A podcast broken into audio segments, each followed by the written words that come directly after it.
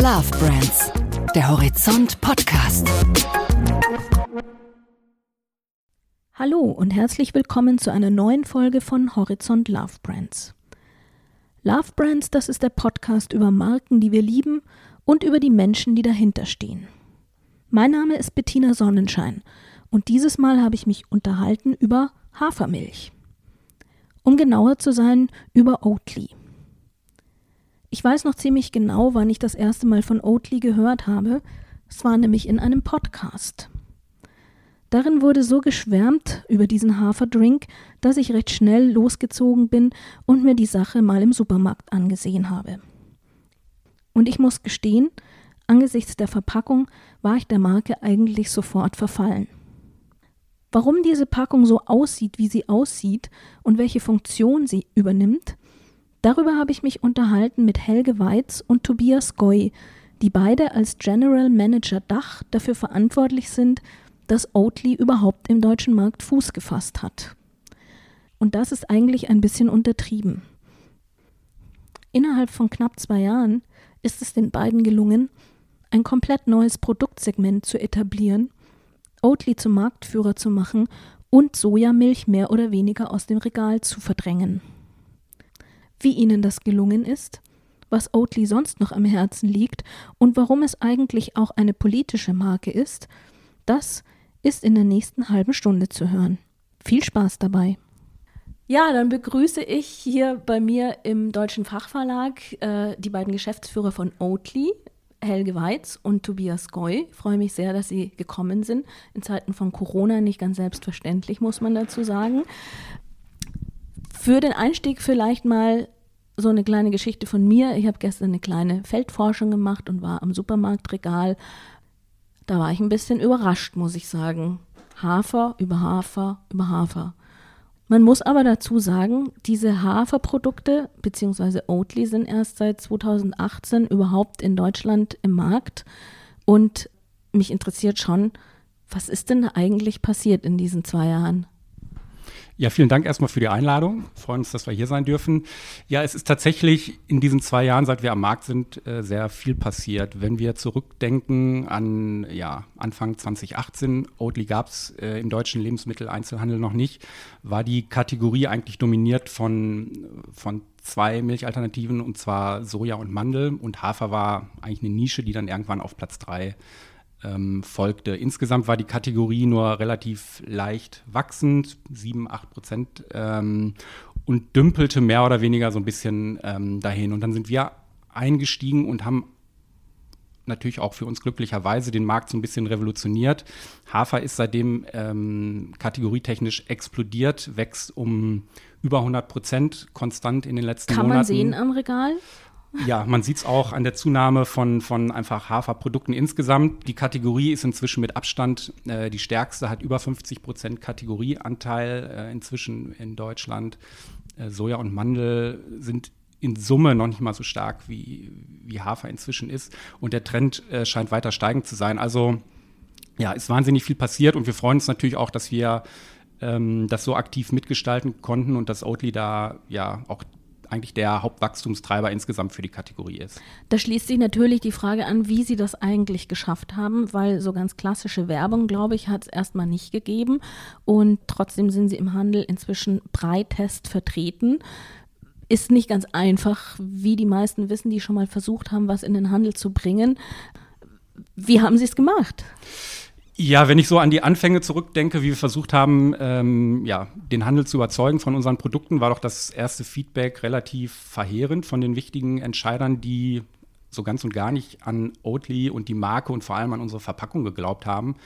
Äh, neben dem Argument, dass gesagt wurde, Hafer ist ja eigentlich nur eine Nische, wurde vor allem, wie gesagt, an unserer Verpackung rumgemäkelt. Ähm, ja, dass das dass da erstmal viel zu viel Text drauf ist, dass wir an, auf an der Verpackung, die ich für total cool halte. Ja, ja, genau. Die sah das, von Anfang an so aus. Die sah damals auch schon so aus. Äh, auf der, an der Seite war vielleicht ein anderer Text drauf, aber ähm, genau, viel zu viel ähm, Text, alles auf Englisch. Ähm, der deutsche Konsument tickt da ganz anders und würde auf sowas irgendwie nicht abfahren. Das waren so die Argumente, die wir damals äh, entgegennehmen mussten und es hat tatsächlich ein bisschen gedauert, bis wir so ein, zwei auch dann eher jüngere Einkäufer ähm, überzeugen konnten, an, an Oatly und an das Konzept zu glauben. Und äh, ich glaube, gerade die Kollegen äh, werden es nicht bereut haben, ähm, dass, sie, dass sie uns damals aufgenommen haben. Mhm. Ja, und ein wichtiger Pfeiler, wie es dann dazu gekommen ist, dass jetzt auch der so explodiert ist, der Markt. Wir sind neben dem LEH auch direkt in Cafés reingegangen äh, mit unserer Barista-Variante. Äh, das ist ja uns war das gar nicht so bewusst, aber es war eine totale Innovation auf dem Markt. Das war das erste Produkt, was quasi auch funktional mit Kuhmilch mithalten konnte. Mhm, ähm, weil man es aufschäumen Weil man es aufschäumen kann, weil es in Kaffee nicht ausflockt. Das sind so, so die Tücken im ja. äh, Pflanzen, äh, im Pflanzendrink-Bereich. Ähm, und das war quasi eine echte Innovation. Und was wir gemacht haben, ist, wir sind direkt in Cafés, und zwar in sehr gute, in, in äh, ähm, Spezialitäten-Cafés äh, gegangen, die auch sehr auf Nachhaltigkeit achten, auf Fairtrade-Kaffee, meistens selbst die Bauern kennen, wo der Kaffee angebaut wird. Ähm, und mittlerweile sind wir in über 1000 drin in, in Deutschland, Österreich und in der Schweiz ähm, und haben das halt in ein Ambiente gebracht, wo Leute sich wirklich um Kaffee kümmern und um die Zutaten, die da reinkommen. Und es gab ganz viele Leute, die natürlich Oatly dann mal probiert haben ähm, und gesagt haben, na lass uns das mal probieren, sieht irgendwie cool aus. Und wir haben auch relativ stark das Thema zum Thema Nachhaltigkeit. Probier mal mhm. versus Kuhmilch, versuch das mal und tu dem Planeten was Gutes, weil du wirklich viel CO2 äh, eh einsparen kannst. Und das haben die Leute gemacht. Und ähm, eigentlich war das unsere größte Verkostungsaktion, die man sich vorstellen kann, mhm. muss man sozusagen. Und die Leute haben es ausprobiert. Und mittlerweile sehen wir Cafés, die spielen das auch an uns zurück, dass äh, früher war das so um 10, 20 Prozent, also 2018, die, äh, wo, wo Cafés quasi Pflanzendrink Cafés ausgeschenkt haben. Heute liegt das in sehr, sehr guten Cafés mittlerweile bei 50 oder höher Prozent, die mit Oatly anstatt mit Kuhmilch ausgeschenkt werden. Und wenn man unsere Mission kennt, die ja heißt, wir wollen die Leute switchen von tierischer zu pflanzlicher Ernährung, dann kann man nur sagen, es ist für uns eine der größten Erfolgsstories, dass wir das allein schon in Cafés schaffen, den Anteil von Pflanzendrinks äh, so also so extrem zu erhöhen und quasi auch komisch zurückzudrängen. Aber wenn Sie am Anfang nur zu zweit waren, ähm, wie, wie, haben Sie das rein logistisch dann bewältigt, ja. in ganz Deutschland die Cafés zu besuchen? Ja, wir hatten dann, also wir waren am Anfang, wir sind im September 2017 sind wir beide gestartet und 2018 im März dann im LEH gestartet. Wir hatten so knapp fünf Monate Zeit. Und in fünf mhm. Monaten haben wir insgesamt, ich glaube, zwölf Leute eingestellt. Die sind dann alle im Februar gestartet.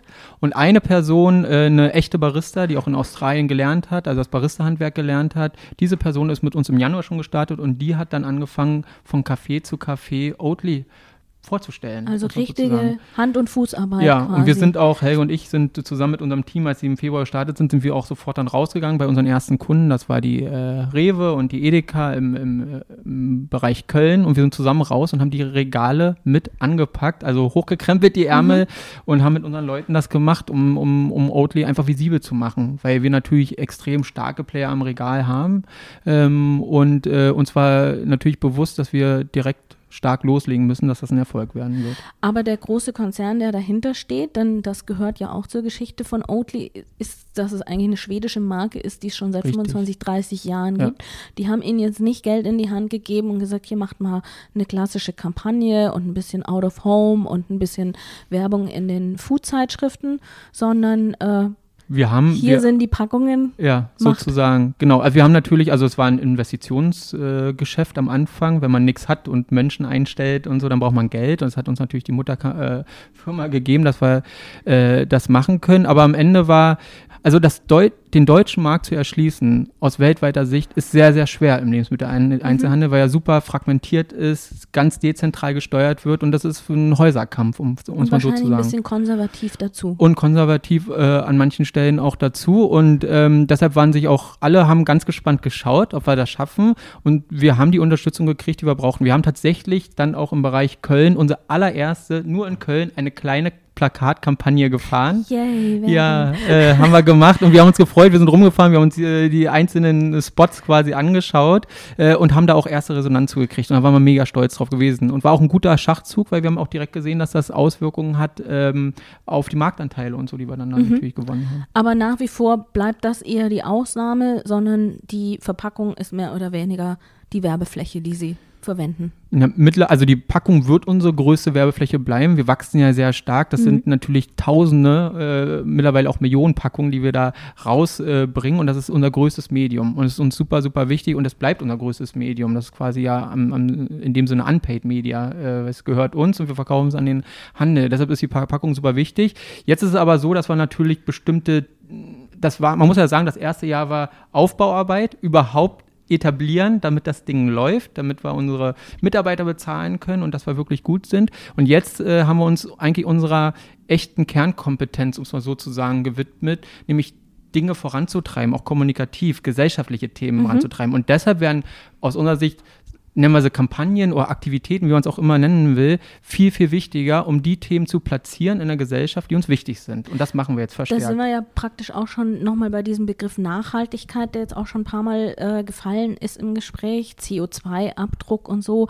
Ähm, das riecht ja immer so ein bisschen nach äh, korrekt, gesund, Verzicht wird ja oft irgendwie dann in, in den Raum geworfen, wenn man so auf diese, diese politischen äh, Geschichten eingeht. Welche Rolle spielt denn das für die Marke? Also gerade dieses cool versus gesund versus ähm, Lifestyle, nachhaltig. Ich glaube, dass das Thema, dass, also dass das überhaupt kein Ausschluss ist, sondern der, der, sagen wir mal, der angestrebte Lebensstil vieler Menschen heutzutage ist genau das also ja. ein, ein guter Lebensstil, Sachen, die cool sind, sind oft äh, nachhaltig und, und, und, und gesund. Das war früher anders, heute ist das aber so. Und ich glaube, es ist auch Teil unserer Aufgabe, Mission zu zeigen, dass Nachhaltigkeit und Gesundheit richtig gut sein kann und nicht und, langweilig. Und spielt das tatsächlich heute auch im Supermarkt, am Regal eine Rolle? Also entscheiden die Leute aus ihrer Sicht so, wenn die da stehen? Also wählen die bewusst die Hafermilch? Oder schaut es halt einfach doch besser aus als so eine schnöde Haarmilch?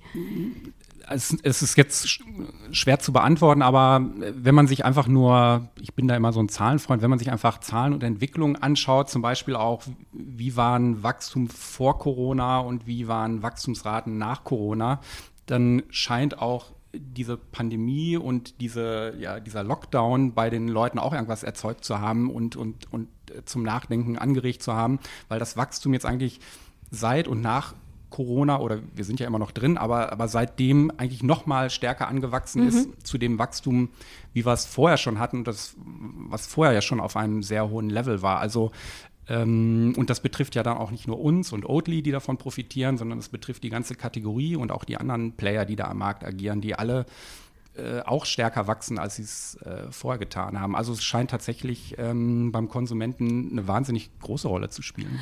Da ist vielleicht dann tatsächlich ein bisschen Zeit gewesen, nochmal übers Leben an sich nachzudenken, scheinbar. Das heißt, wenn Sie sowas lesen wie, ja, die reiten auf einer Welle mit, die wenden sich äh, einfach dieser Fridays for Future Generation zu oder tun so, als ob und so, das ist für Sie nichts, äh, was schmerzt oder ähm, nee, sondern Nee, so überhaupt nicht. Es ist, es ist ja auch der, der, der Kern von Oatly, das Thema Nachhaltigkeit und, und die Leute dazu zu bewegen, äh, ja, zu switchen von, von äh, tierischen Lebensmitteln auf pflanzliche Lebensmitteln. Das ist unsere DNA. Dafür, dafür gibt es uns eigentlich. Und von daher kann dann gerne gesagt werden, wir reiten da mit oder wir führen das vielleicht auch in, in gewisser Weise an über die Post-Milk Generation, die wir ja auch quasi ausgerufen haben. Ähm, da haben wir überhaupt kein Problem. Und äh, die, was wir wirklich so sehen, ich meine, wir kommen aus Berlin jetzt und äh, ich war letzte Woche in einem Supermarkt und da nur so sich Entwicklungen anzugucken, da haben wir uns einfach mal Abverkaufszahlen jetzt von, von zum Beispiel unserer Barista-Edition geben lassen und von klassischer Milch, auch noch Eigenmarkenmilch. Und da hatten wir eine Drehung in einem Markt, dass 1000 Barista pro Woche in diesem Markt verkauft wurden, während eine, eine Haarmilch-Eigenmarke irgendwie 400 Stück pro Woche verkauft.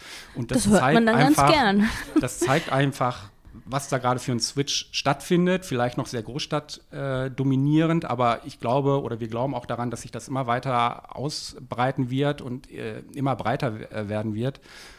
Und ich glaube, wir sind da insgesamt auch als Gesellschaft auf einem guten Weg. Ist ja auch äh, im Moment oder jetzt schon eine ganze Weile so ein gewisses politisches Engagement am Laufen, habe ich mitverfolgt.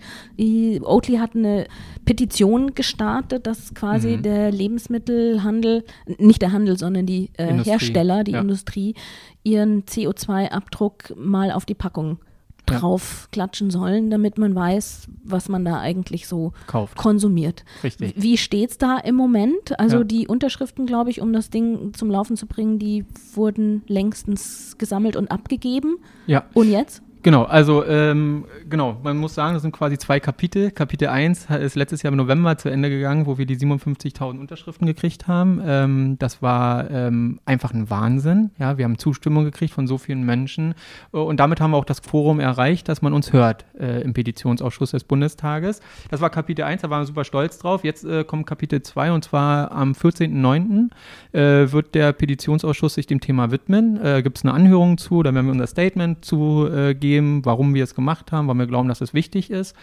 Und wir werden auch kommunikativ äh, aktiv werden äh, zu dem Thema, weil wir die Menschen weiter zu dem Thema, sagen wir mal, auch, ich will jetzt nicht sagen bilden wollen, aber wir wollen sie informieren. Wir wollen, dass die Menschen darüber nachdenken, diskutieren. Und mit Menschen meine ich die ganze Gesellschaft, inklusive Medien, Journalisten, die darüber auch sprechen, Kontroverse auch, Pro und Contra von dem Thema.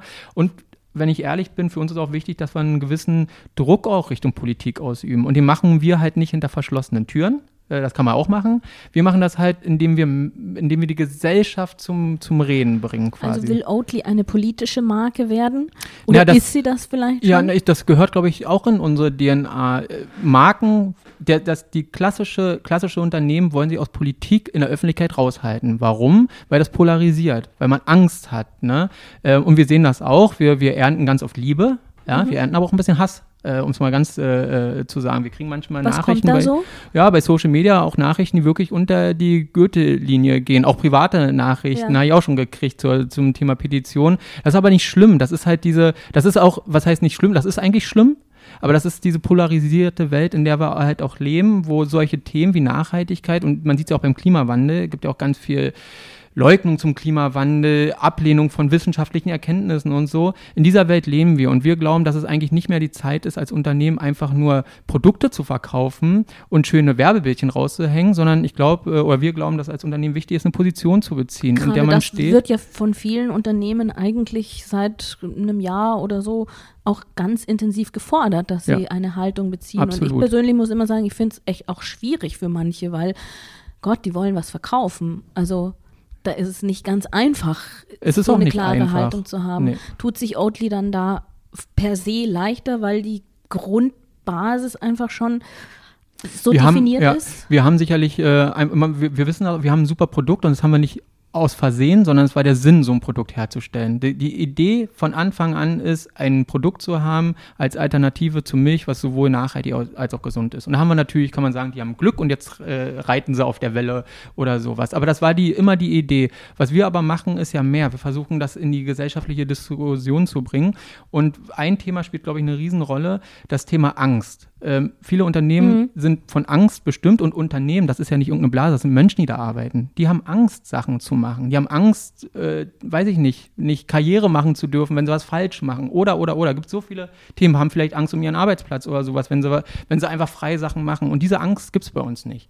Wir machen das einfach. Und wir stehen auch dahinter als gesamtes Unternehmen, vom CEO bis äh, zum Praktikanten und machen das alles zusammen. Und das ist okay. Und man darf bei uns auch Fehler machen. Und das ist, glaube ich, eine ganz andere Denke, dieses machen dürfen. Und wenn wir es falsch machen, werden wir darüber diskutieren und werden das auch öffentlich diskutieren. Wir werden sagen, hey, haben wir, war doof. Ja. Sorry, machen wir nächstes Mal anders. Und, dann, äh, und das so gehen wir auch intern mit um. Und das ist, glaube ich, eine ganz andere Denke, als die Unternehmen heutzutage noch haben, viele. Das klingt ja fast so ein bisschen wie so äh, ein Start-up.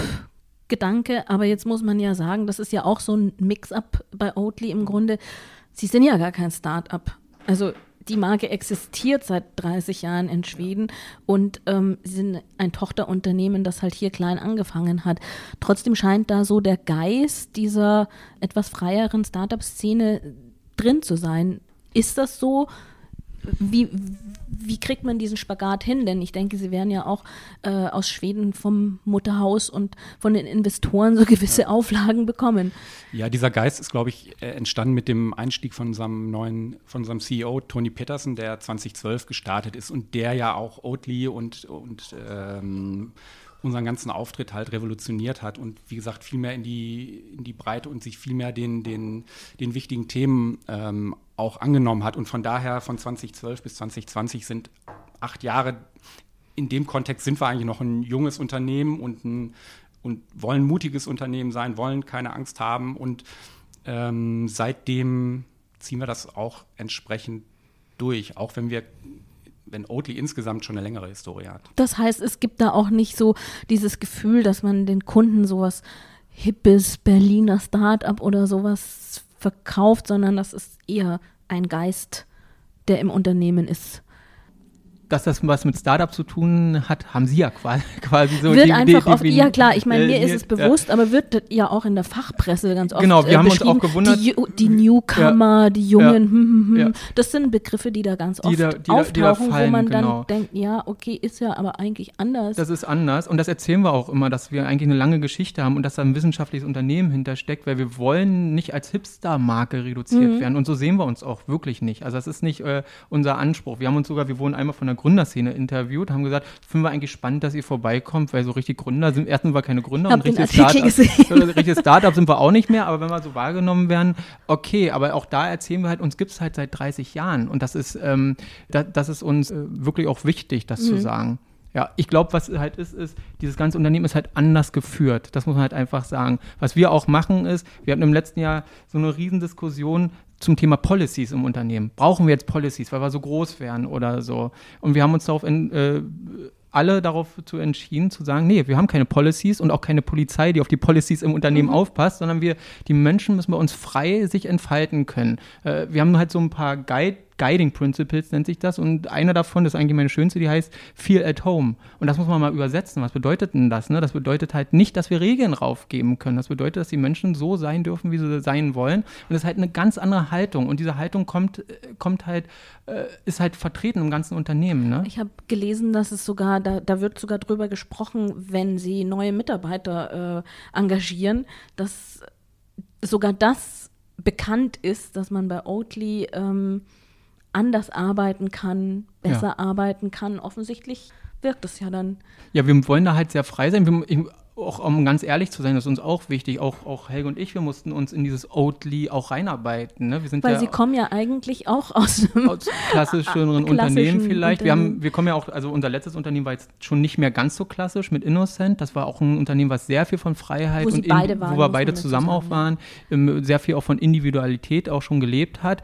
Aber diese dieses, ähm, dieses Vertrauen innerhalb von Oatly durch alle Strukturen hinweg und äh, auch diese sehr super flachen Hierarchien, also nur einfach sagen, super flachen Hierarchien, äh, mussten wir uns auch reinarbeiten und haben das halt adaptiert und es ist halt wichtig, dass man da reinkommt und merkt, adaptieren heißt im Sinne, ich darf hier sein, wie ich will. Und das mhm. ist schon spannend. Ja. Gehen wir vielleicht noch mal ein bisschen zurück zum Produkt, würde ich vorschlagen. Wir haben ja hier so ein paar Konkurrenzsachen mit auf den Tisch gestellt. Namen müssen wir nicht nennen.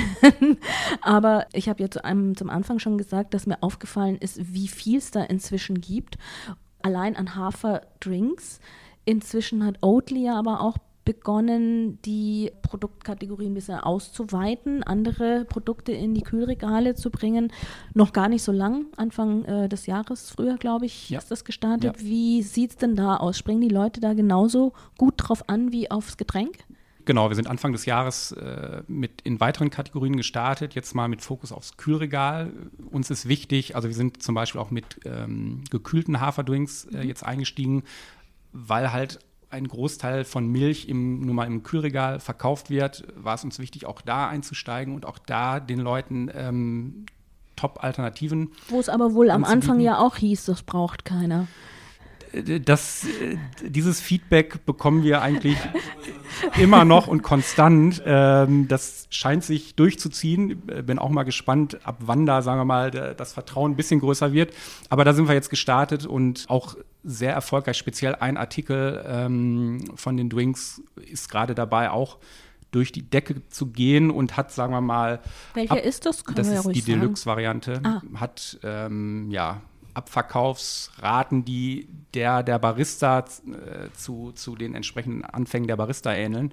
Ähm, und da setzen wir sehr viele Hoffnungen rein, weil es auch einfach ein Top-Produkt ist. Und darüber hinaus sind wir noch in weitere Kategorien eingestiegen. Also wir haben Frischkäse-Alternativen äh, gebracht, wir haben äh, Sahne und Creme Fraiche Alternativen gebracht und ähm, wollen sicherlich auch in Zukunft da noch weitere Kategorien angehen. Man kann noch schön, mehr machen aus Hafer. Man kann tatsächlich noch mehr machen. Das Schöne ist, man kann mit Hafer im Prinzip tatsächlich äh, ja, Milchprodukte spiegeln und in verschiedenste Kategorien entsprechend rein. Und ähm, wir wollen ja nicht nur Leute dazu bewegen, irgendwie nicht mehr Milch zu trinken, sondern ja auch in anderen Kategorien den Switch äh, mit gesunden, leckeren, nachhaltigen Produkten ähm, vollziehen zu können. Und von daher werden wir in Zukunft da sicherlich noch breiter aufgestellt sein. Ich finde das immer ganz lustig. Ich betrachte mich bei solchen Sachen ja immer gleich als n gleich 1, also meine eigene Studie sozusagen. Und wenn Sie mir vor einem Jahr sowas hingestellt hätten, na, vor einem Jahr, glaube ich, habe ich Oatly kennengelernt, aber sagen wir vor zwei Jahren, ich hätte das wahrscheinlich überhaupt nicht ausprobiert.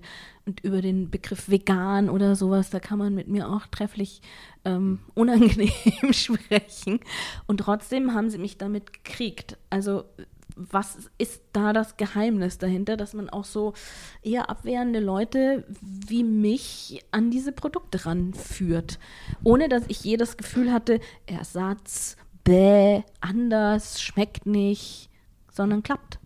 Ja, ich glaube, das ist halt das Thema, dass wir halt uns da ganz anders positionieren, halt als im, oder im Lifestyle der Menschen. Und ich weiß jetzt nicht, wie sie, wie wichtig ihnen Nachhaltigkeit äh, ist und ich lerne. Äh, sie lernen, genau. Und das ist, sagen wir mal anders, es gibt den Begriff von den Flexitariern. Wir machen mhm. keine Zielgruppenstudien, wir wissen nicht, wie groß unsere Zielgruppen sind, wie die heißen, haben keine Typologien im Haus oder sowas. Also es gibt gar nicht es gibt gar die 14. Nee, nee, sowas machen wir nicht, gibt's nicht, aber wir lesen natürlich auch Zeitungen oder so und da redet man viel von Flexitariern und diese Zielgruppe scheint ja sehr groß zu sein, weil es eine Zielgruppe ist, die ja, sagen wir, immer noch Mischkost äh, konsumiert, ja, aber sehr, sehr bewusst mittlerweile und die bereit ist, wenn ein passendes Produkt mir eine gute Alternative äh, scheint, nämlich ich gar keinen Verzicht üben muss und das scheint bei den Haferdrinks der Fall zu sein, mhm. äh, dann bin ich auch bereit zu wechseln weil ich bei mir bewusst ist, dass ich damit vielleicht dem Planeten und mir selber auch was Gutes tue. Und das ist, äh, glaube ich, der, das Neue an der Sache. Ähm, ich glaube nämlich, dass das Thema gerade vegan, wir sprechen auch nicht viel über vegan, alle unsere Produkte Fällt sind vegan. Auf, aber wir sprechen ich, nicht ja. über vegan, weil das natürlich auch, äh, äh, weil das zu spitz auch ist. Ne? Mhm. Wir, das, das Problem ist ja, wir wollen wirklich in die Breite, wir wollen den Mainstream erfassen, wir wollen nicht in einer Nische bleiben. Diese ganze Kategorie muss raus, weil sie soll ja ganz viele Menschen abholen. Und deshalb müssen wir auch die Menschen in der Breite ansprechen. Und wer nicht vegan ist, will vielleicht auch gar keine veganen Produkte konsumieren. Deshalb ist vegan an der Stelle in der Kommunikation keine Produkte, die immer vegan waren, wo plötzlich vegan draufsteht, ja. damit er erstmal darauf hingewiesen wird. Genau, und das ist halt, das ist, glaube ich, so ein äh, bisschen die äh, das Thema in der Kommunikation auch und äh, das Thema, dass man bei uns nicht verzichten muss und dass das funktioniert. Und dann kommt natürlich die Kommunikation nachher nochmal on top, die wir leisten, wo wir gewisse Themen ansprechen, die einfach ankommen und die Leute gut finden. Mhm. Ja, und zu guter Letzt muss man vielleicht einfach noch sagen, ähm, wenn Ihnen die Produkte nicht schmecken würden, dann würden Sie da auch nicht bleiben. Ich habe es ja mit Soja versucht. Genau. Und sagen wir mal, äh, alle, alle Aktivitäten, die wir, die wir fahren, aber wenn das Produkt am Ende nicht, nicht schmeckt und äh, quasi vielleicht sogar die bessere Alternative zu dem vorherigen oder äh, ausgetauschten Produkt ist, dann werden wir nie, äh, dann, dann wird die Kategorie nie groß werden. Also der Anspruch muss auch sein und den haben wir auch, auch geschmacklich, einfach Top-Produkte den Markt zu bringen, die sich nicht nach Verzicht anfühlen. Hm. Entsteht da jetzt schon so ein gewisser Druck, weil eben die Konkurrenz unendlich nachzieht? Also wir haben hier was auf dem Tisch stehen, wo Sie gesagt haben, äh, gibt es erst seit wenigen Tagen überhaupt im Regal. Spürt man das schon? Na, dass da Bewegung am Regal ist, das sehen wir konstant. Jetzt ist wieder ein neuer Player äh, am Markt eingestiegen und äh, ist ja auch gut. Es ist ja auch gut, wenn Bewegung in dieser Kategorie drin ist und wenn sich viele versuchen und vielleicht auch mit einem, mit ähnlichen Ansatz da reingehen, die Leute von Kuh wegzubewegen. Von daher haben wir da, haben wir da gar nichts gegen. Natürlich versuchen wir schon äh, unsere, unsere Stellung am Markt weiter zu stärken und auszubauen. Äh, gewisser Wettbewerb, kann man ja auch ganz offen sagen, ist natürlich da. Aber wir sehen jetzt äh, nicht per se das Negativ, wenn, wenn, wenn andere Marken neu einsteigen. Ist ja auch ein Ansporn für uns, besser zu werden, dran zu bleiben, am Puls der Zeit zu sein. Also aus meiner Sicht hat vieles davon schon allein optisch keine große Chance. Aber da bin ich vielleicht auch kein gutes, ähm, kein gutes Kundenbeispiel dafür. Eine abschließende Frage an Sie beide hätte ich. Trinken Sie noch Kuhmilch? Nein. Ganz ehrlich? Ja, ich, ich trinke äh, schon auch lange keine Kuhmilch mehr und ähm, das ist vielleicht auch nochmal, was ich, äh, hat mir die ganze Zeit auch so ein bisschen auf der Zunge gelegen. Wenn man, wenn, wir werden, wir werden ja mit Kuhmilch erzogen, muss man so zu sagen, und wir entwickeln auch so ein Geschmacksprofil. Wenn man lange keine Kuhmilch getrunken hat, so wie ich, und ich habe letztens erst Milcheis gegessen. Das war keine, also es war kein, kein, keine Milch zum Trinken, sondern ein Kuhmilcheis. Ähm, das, ich, man kann das nicht mehr. Man kann's, man, man lernt wieder, wie das schmeckt eigentlich. Und das schmeckt eigentlich nicht gut. Ich will jetzt nicht sagen, genau, ich will nicht das Wort Eiter benutzen, aber ich sage es dann doch, es schmeckt das einfach wäre nicht. Ein bisschen das wäre hart. ein bisschen hart. Es schmeckt einfach nicht gut. Und diese, äh, diese Geschmackspräferenzen, das ist schon krass, wenn man das sieht. Und wir wissen ja auch, ähm, dass äh, ganz früh äh, Kinder mit Kuhmilch hoch auch hochgezogen werden. Es gibt auch diese Kuh, äh, Schulmilchprogramme, die wir ganz, ganz skeptisch äh, betrachten.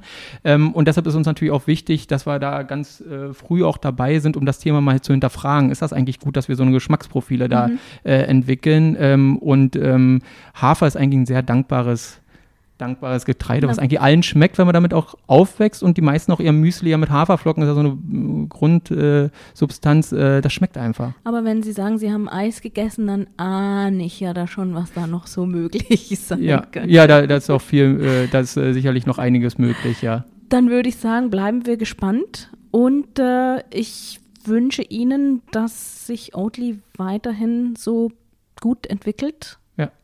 Für Horizont ist es schon zum Love-Brand geworden innerhalb von kürzester Zeit. Werden wir Vielen mal Dank. beobachten, wie es weitergeht. Vielen Dankeschön. Dank, dass Sie da waren. Danke.